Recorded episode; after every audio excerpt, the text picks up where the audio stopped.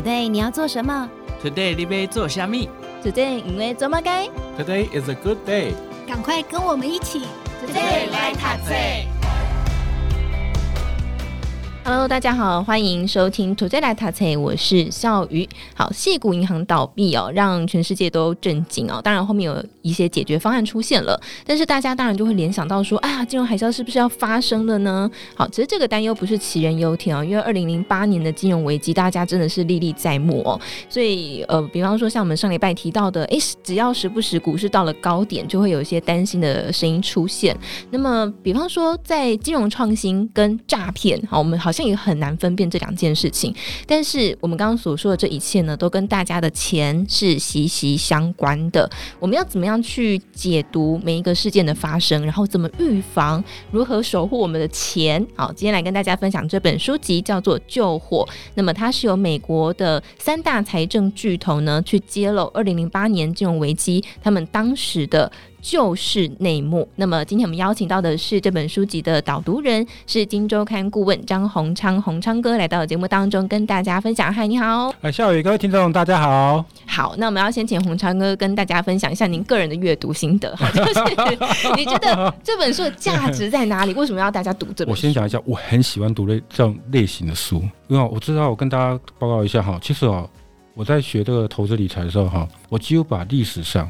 只要人类开始出现的历史上的金融危机哈，我的故事我都读过了哦，真的真的，因为我很喜欢读这种历史，因为我觉得可以见往知来。那你应该去当央行的人，我可以当历史学家。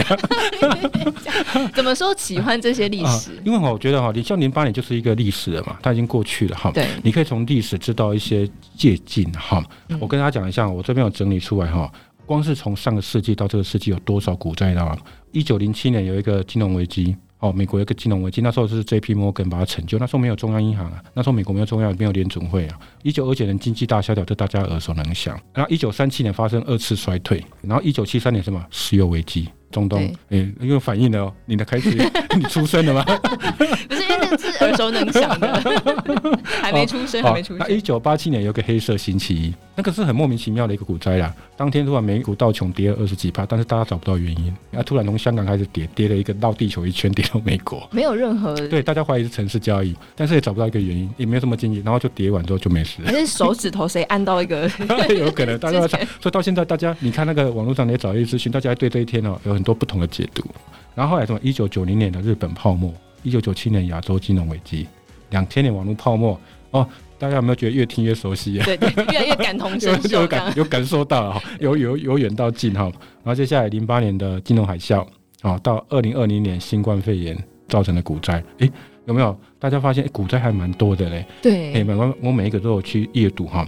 那在早期呢，更早期，也就是说，可能已经到我们那个公啊公啊公啊公的时代哈，有。嗯西方有三大泡沫，我想大家或多或少都有听到。第一个就是一六三七年的什么？荷兰郁金香泡沫，那时候一个球金哦，好像可以买一个房子，就大家在炒那个郁金香。哦，我知道，我知道这个 事情，就大家在抢着种那个郁金香，对对对对对，然后不同颜色还不同价格，对对对对，然后不小心把郁金香当那个洋葱吃掉，很痛，很痛苦。对，就就就觉得可以吃吗？对对，有就有有人啊，有发生故事，我讲的是真的，就是就不小心把它当洋葱给炒了，然后就很痛啊，就说哎，因为把那个郁金香那么高贵的东西给吃掉，好像我们现在兰花的感觉这样。对对对对对，就像兰花也很便宜，之前有炒过，有很贵的品种，对对，很贵的品种，对。然后后来也发生什么英国的南海泡沫。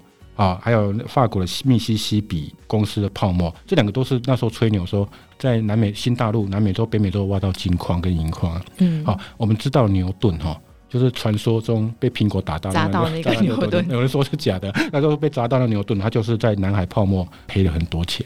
他那时候本来赚钱，但是呢太早卖掉，看别人又一直赚钱，用高价又买回来，就就赔钱。名人也会栽一根的。对对对对，所以呢，网络上就笑他说他他是那个最远古的韭菜，最大根的韭菜。对对对对对，历史最久的韭菜，这就是西方早期的三大泡沫。你发现哎，人类都有这么多泡沫哈。我跟大家讲，我借这个这本书啊，跟大家讲说为什么我要读。这么多，包括这个这本书的零八年的那个金融海啸，为什么我要刚刚提到那么多？因为我我把它归纳起来哦，股灾的发生有不坏物有五个原因，给大家分，可以给大家分享。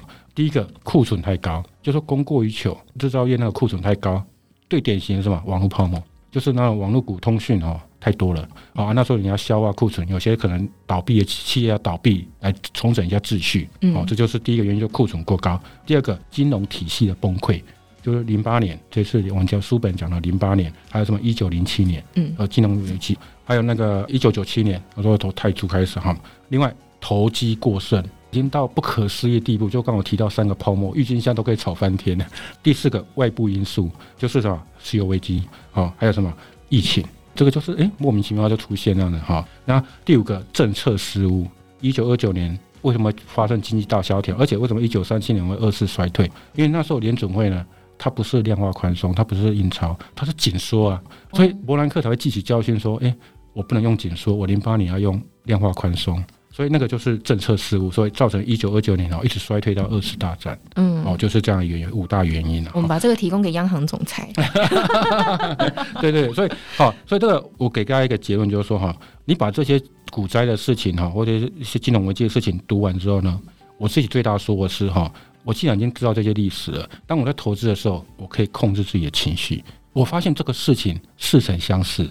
所以，我就我就比较能够在面临股灾的时候，能够 神色落定了，就是说不会紧张了，你对自自己就不会紧张了。好，这就是你读这一本书最大的好处。嗯、哦，哎，这是听起来，因为我确实以前看过一本书，它有提到说，你要学投资，你首先要了解金融历史。是，我那时候想说，百思不得其解，因为你 曾，因为有一些哈会类似，我刚刚提到五大原因哈，你刚才有一些都重复的发生哈，你当你真的面对的时候，你会发现，哎。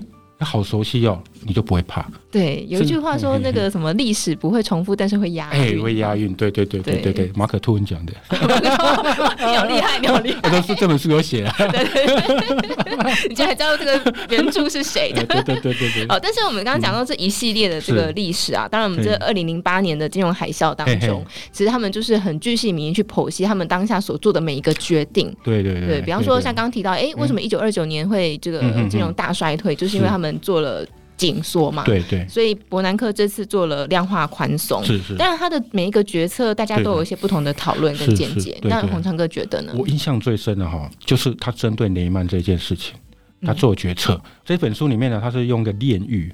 那个炼就火字旁那个炼狱那一篇，他就是用弄在这一篇里面。他讲了那那雷曼这个决策让我印象深刻，因为那时候很多人解读，包括我在零八年当下，我都觉得说你是故意给雷曼倒的。对，因为你前面的两房房地美、房房利美跟后面的 AIG 你都救啊，啊偏偏这个雷曼你不救，你还故意放给他倒了，哦，是不是私下交恶？你是跟雷曼的执行长高层不好？对对对，那时候我我看到这本书之后，我就解答哈，其实那时候雷曼哈。实在杠杆太高了，他那杠杆太高，而且哈，他们的确有努力过，他们有找的，比如说巴克莱银行，还有美国银行来买下那个所谓的雷曼。哎，你们这些比较健全的银行，要不要把它买下来？对，就这两家银行评估过之后呢，比如说美国银行就说可以啊，但是有七百亿美元的那个不良资产我不要。然后那个巴克莱英国的巴克莱就说我可以，但是五百二十亿我不要。嗯、你就知道里面的呆账烂账有多少？太可怕。对，没有人敢接了。哦，甚至。巴克莱银行那个英国那边哦，都阻止他说你不能买，因为本来一度要成交了嘛。对对对对对，对后来英国那边阻止，怕你给英国带来那个美 金融海啸，金融海啸追追到英国去哈，所以那时候就找不到买主。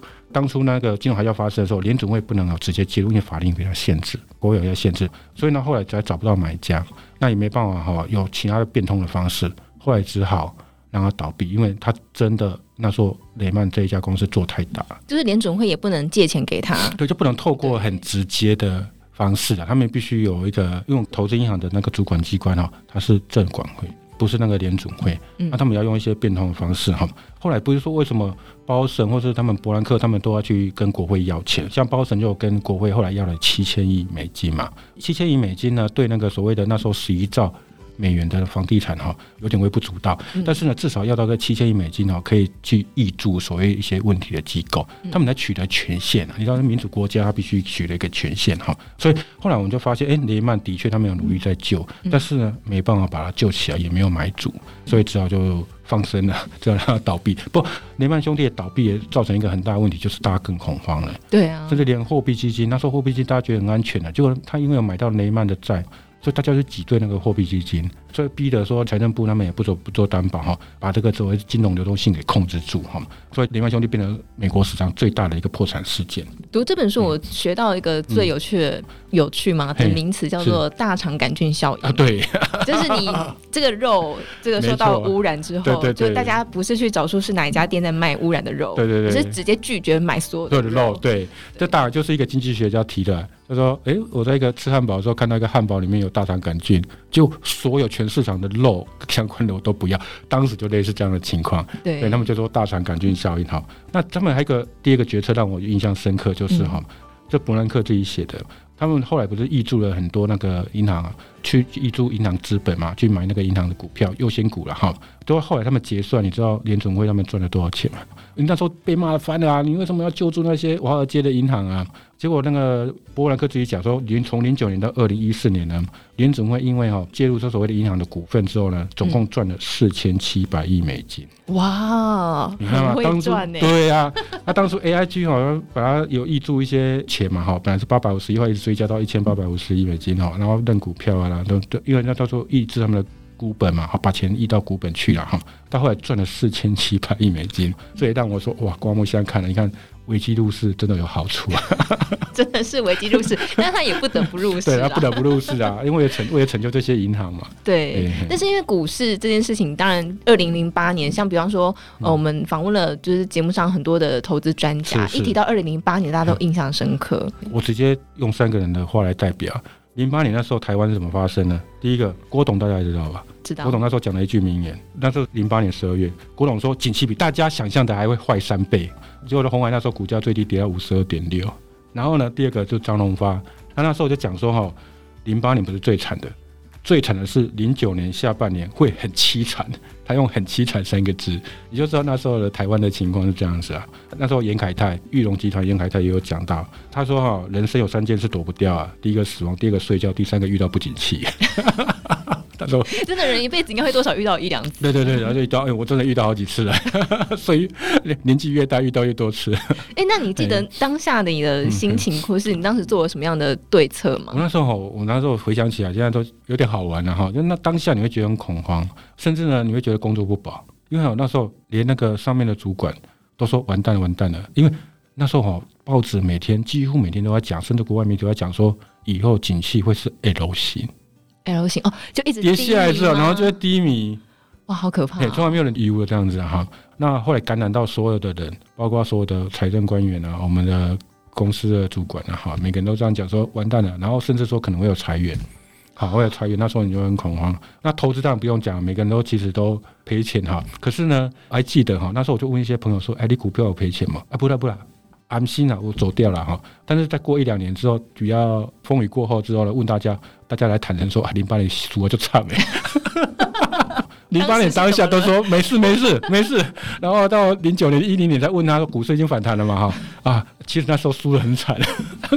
就 那时候是气势不能输。对对对，那时候大家不敢讲，大家不敢讲。还还好有一种人哦，后来都翻身了，死不卖的。哦，死不卖，死不卖就翻身了。啊、为什么？因为零九年就上来了嘛，那一年后来大多头嘛，他说比较现股，你撑得住，耐得住寂寞，甚至你都不要看。对，结果零九年很多人都翻身了，甚至倒赚回来。我那时候听到很多人是这样子。那输比较惨，就是因为融资，因为融资你没办法撑很久嘛。然后说我自己哦，我那时候在之前那时候零八年还有一点用一点融资，之后我都不太用。其实我后来我发现哦，其实我有股票外。做很长的时候，就其实没在用那个融资，融资不可能用做长线投资嘛。我朋友很多也后来都不用融资，因为大家经历过那个世界那个情况，所以经历过之后就知道说现股还是最棒的。欸、对，说股灾，我觉得有时候股灾是一种养分，会修正你的一些投资行为。哎、欸，还不错，其实还不错。对对对对。所以其实年轻的时候，赶快先经历到一些危机的时候，反而能够修正自己。对对，你会有警觉心，嘿，会有警觉心，然后修正自己哪里有错误的地方。对啊，我很荣幸可以就是看到 这个历史的事件的发生。虽然我当下我并没有，你知道还是学生，没有投资，但是那个恐慌的情绪是可以感受到的，感染感染到，对对，是可以感受得到的哈。但是我们要回头来看，就是说，因为像在二零零八年的金融海啸当中啊，有些人认为这个罪魁回货的时候是金融创新商品，哈，就因为他们包了很多次级房贷，哎，包了又包，包了又包，对对对，包了好多层层叠 叠，对对对，很多人都看不懂，对，所以才会变成大就是大肠杆菌效应嘛，大家最后都不敢买任何金融商品。对对对，那只是现在啊，金融还是一直持续的创新中啊，有一些像前阵子爆出这 IMB 的投资，是对，哎，我还跟这个公司有点渊源，哎呦，因为他刚推的时候，他在我的前公司办了很多次的说明会，说你有去听那个说明会，我去听那说明会，我认识那个，所以你买了几千万，我我没有买，还好我那时候没有钱，但是确实会让人听起来很合理，然后又觉得他很棒，然后有这个心动，对，很心动，小鹿乱撞，没错，哇，真的遇到人生春天啊，这样，对，但是后来才知道说，原来这个经管会是没办法管的。哦，对对，金管会说这是民间民间借贷啊，对，这是民间借贷，所以他没有办法管，所以大家就觉得说，哎，那到底我们要怎么看这个金融创新？因为比方说有我一群朋友他们在做金融创新的，他们就会觉得台湾的法令太严格，是对，但是对于像这样的事件来说，大家就会觉得台湾的法令怎么这样？嗯，你怎么会没有管到？那这个到底怎么看呢？其实现在看起来有，目前为止啊，哈。听到有时候五千人，超过五千人受害，损失金额二十五亿，你就知道多大了。对，但是你刚刚笑宇说听到说，哎，让你很心动，我才很心动，是因为它有固定报酬，报酬率比定存好很多。没错，哎，而且因为它的概念是说，如果这个有呆账出现，它就会卖掉这个抵押人的房子。对，所以你就觉得万无一失啊。对，所以现在现在我们了解情况，就是说其实百分之，我看报纸写有百分之九十五是假债权。对，后来才知道，对对对对，是假的，变成说在吸金嘛。对，可是那个说法就会让人觉得很很可信，很可信的哈。对对，那时候其实我跟大家讲哈，包括哈二月的时候，《金周刊》不是有独家报道一个澳丰基金暴雷哦，对对对，也是类似的情况，他给你一个说每个月每年大概有一个稳定的，比如说八趴的报酬，很多上市公司都踩到雷啊，哦，甚至有一些懂金融的也踩到啊。那时候什么？听说台中贵妇那时候买了一亿多啊，所以我跟大家讲，好像类似这种情况啊，有三个情况你要避开。嗯，第一个比较明显的高报酬跟很稳定的报酬，就不管多空，不管景气好坏，它会稳定报酬，这个你要注意。其实美国有发生个大家叫马多夫，对，那个也是类似说每个月都固定给你一两趴，不管金融海啸有没有发生，它都给你。这个你反而都要这个东西你要注意。第二个就是说，哎、欸，不懂的你不要去碰。就说你刚刚讲的债权，后来大家有讲嘛，很多人都讲说，哎、欸。那个不动产你根本都没有看到，对啊，他没有让你看到，所以你怎么会放心呢？对，我们真的很容易相信别人。我们至少要拿 抵押品那个做权状，好，所以那个这个东西不要懂，我们就不要碰，除非你有充分了解啊。这个讲起来很简单，我跟大家讲，甚至连高股息 ETF 都不见得大家都了解之后去买，因为我周遭有很多朋友在问我说，这档高股息 ETF 他买了，我说你知道那高股息 ETF 它的选股？条件选股方式是什么？他说他不知道，但是他就说，他就去听人家介绍，他就去买这一档高股息 ETF，所以这个也是不懂的一种啊。我觉得了解透彻这件事真的很难。比方说，像那时候听那个 IMB 的说明会，我也觉得我自己很了解啊。对对对对对，不，因为他们口才非常好嘛。对啊，对，会让你觉得，因为你会顺着他的思路在前进嘛。对对对，然后你就觉得还要稳赚不赔嘛。其实你们问自己一件事嘛，阿家和谈应该不会打给谈，因为你知道那个人就说对。我就是因为看到大家的这个很辛苦，所以我就很希望大家一起来赚钱。对，就觉得哇，那可能我们现在在那个网络上看到人家那个诈骗的，不是会这样吗？哦，啊，说报你名牌，那么有名牌，你为什么不自己买？自己赚就好。对对对，你有时候你会想想，你再冷静想一想，就觉得这个逻辑不合理啊。嗯，这么好赚，为什么要报你？我又不认识你，对，你也不认识我啊，为什么要对我好？对不对？没错。啊，所以这个你就要去思考啊。第三个就是说，不合法的你一定要避开，甚至。有登记有合法的也不一定安全，为什么？这件事不是告诉我们吗？当这些发生的时候，主管机关都在踢皮球。嗯，所以有合法不代代表有保障。因为金管会，我跟你讲，刚你比如说金管会说这是民间借贷嘛，然后就其实很多人就问他说，这不就是金融创新吗？我帮大家查过哦，在南海路啊，台北市南海路有一个金融科技创新园区，里面有类似这种 P to P 公司，有开放给他进驻哦，他承认他可是金融创新啊。只是我们讲发生在佳佳市，它是不在这个创新园区里面，但是类似的业务在里面也有，所以它其实也是诶有被认可说是金融创新，所以放到金融创新园区里面。但金管会就说，哎，这是民间代言，这是什么双标啊？不管对啊，你就觉得它有双标，对啊。所以我就刚刚提到，有登记也不代表有安全，因为会被踢皮球。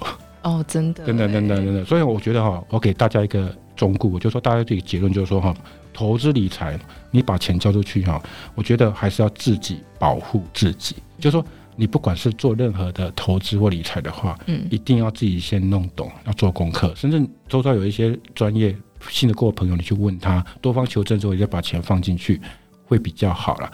但是因为你要不要说事后发生之后你再来补救，也来不及啊，而且你又追讨回来吗？也不一定嘛。对，就很难。对，所以我觉得事先就是让自己这方面能够弄懂，然后让自己保护自己是最好的方式。哦，我们可以跟洪昌哥加入 Discord 群组，啊，欢迎大家加入，把你卖掉。对对对对对对对。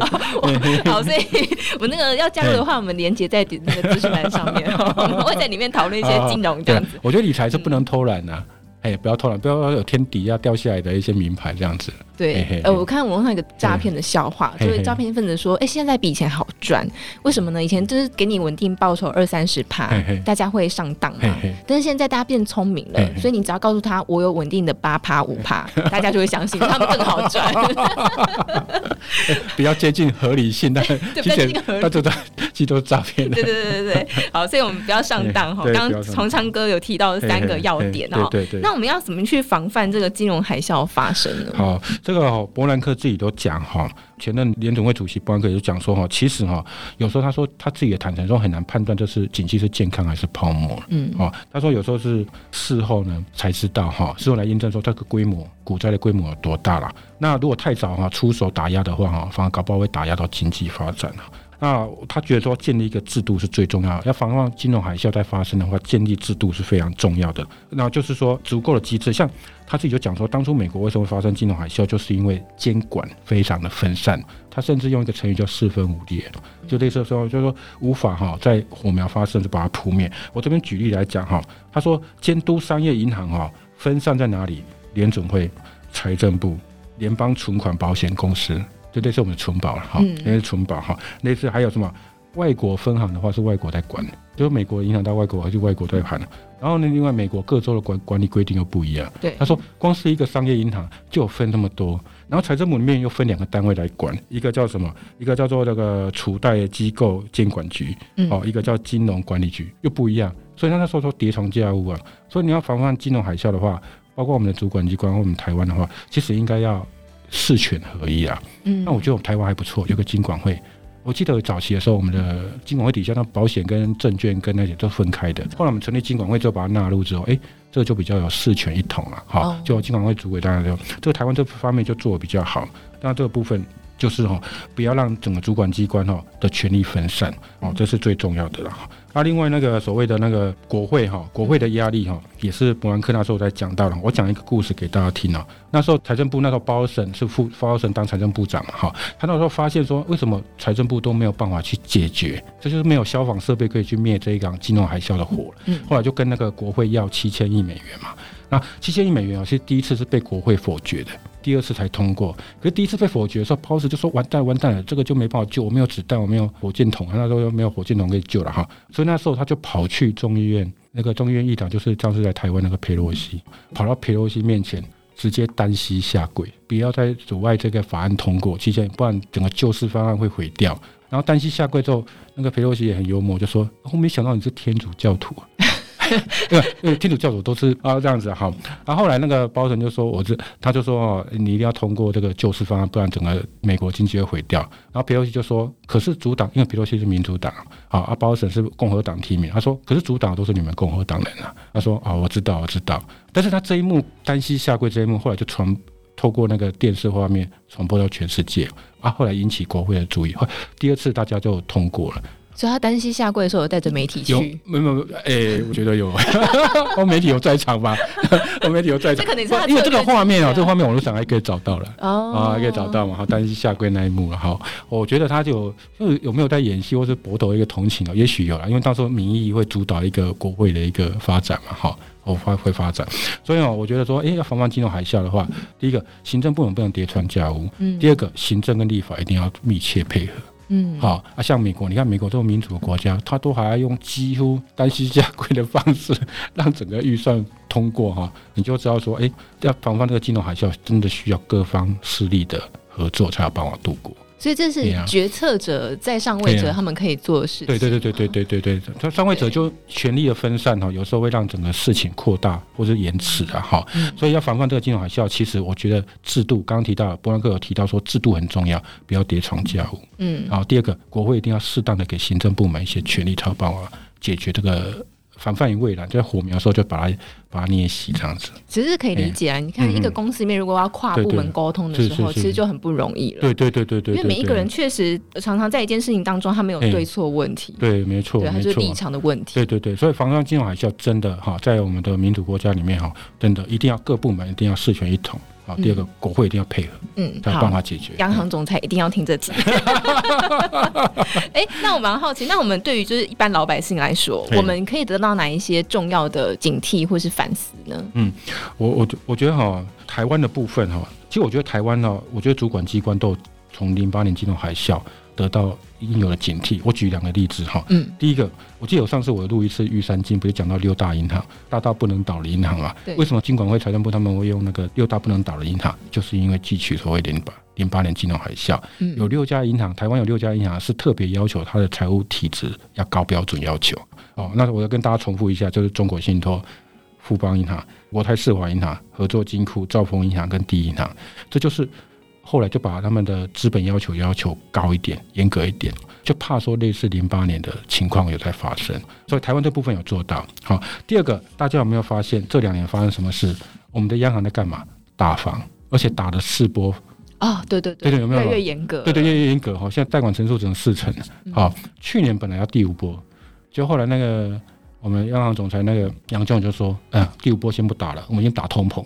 啊、我们先打通膨更危机。对，所以你就发现台湾有其实有在这方面都有汲取美国的一些教训哈。所以我们哎，你现在来看房地产已经开始下去了哈。那还有我们政府机关有提早出手，然后另外银行的体质我们都有特别要求，尤其是六家大的银行。”啊，我们都有特别要求，所以呢，这部分台湾呢其实都有汲取教训，我觉得可以值得鼓励了。很棒，要给个音效。对对对，至于那个哈，我们的一般人的话，我觉得哈，第一个就是说，我觉得透过零八年的事情，我觉得建议大家哈把这一本书看，甚至看伯兰克那个《行动的勇气》那一本，你把整个事情看完之后，我觉得有两个好处。第一个，你知道这个股灾发生的原因，以后在类似发生的时候，你就知道怎么因应，在你的投资上面怎么因应。第二个。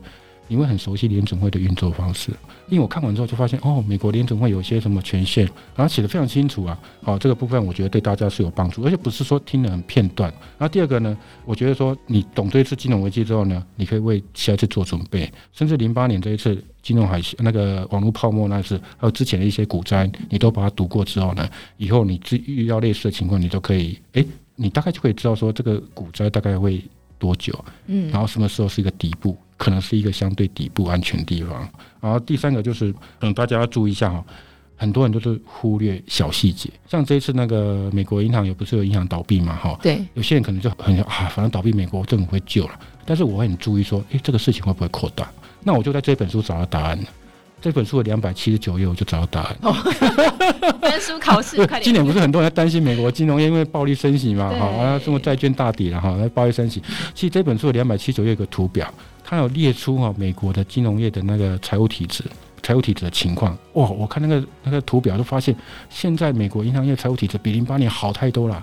所以说，只有两三家银行出现问题的话，其实要注意抵抗哦，要注意抵抗哈。所以我觉得，哎，你看这些东西的话，你会发现，哎，一些小细节你会去注意，你不会忽略掉，嗯，啊，不会说因为什么，不，因为我们最担心就是蝴蝶效应嘛。一开始为什么金融海啸会发生，就是因为巴黎银行不是有三个基金禁止赎回嘛？对。可是大家都没在注意这个新闻，即即使当下当时我也没在注意这个新闻，因为很小。因为那时候我只注意说两岸要三通了。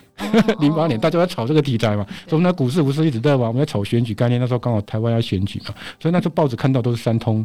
题材啊，两岸的题材啊，概念股这些，但是这个新闻呢，法国巴黎银行有三档基金禁止赎回这件事，我们都忽略掉了。所以你经过这件事，你会注意到，哎，以后你在看新闻，甚至有一些国际的小讯息的话，你都会特别注意，你会追追踪说，哎，是不是会扩大，确保它不会扩大之后，你相对来讲对你的投资比较安全。你只要哎发现它有扩大迹象后，你提早下车，你的资产就可以保全了。哦，很重要哎、欸。对啊，对啊，对啊。我觉得投资人学到就是要现股买卖啦。对对对，对，你，你才可以报道回来。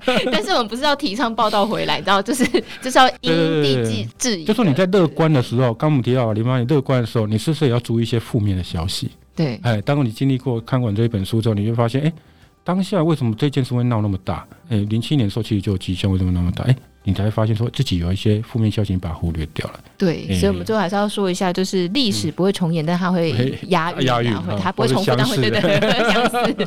好，所以大家现在事件时间不断往前推嘛，好，所以我们在经历过每一个事件的时候，你都可以去思考一下。好，所以今天跟大家分享这个《救火》这本书籍，就再度分享给大家。嗯、那如果大家想要讨论，或者是想要有一些问题疑问的话呢，也欢迎大家可以加入 Discord 群组，或者是订阅我们的 Podcast 频道。可以持续锁定我们。那么今天也就再次感谢我们《金周刊》顾问张宏昌，谢谢宏昌哥。哎，谢谢，再谢谢大家。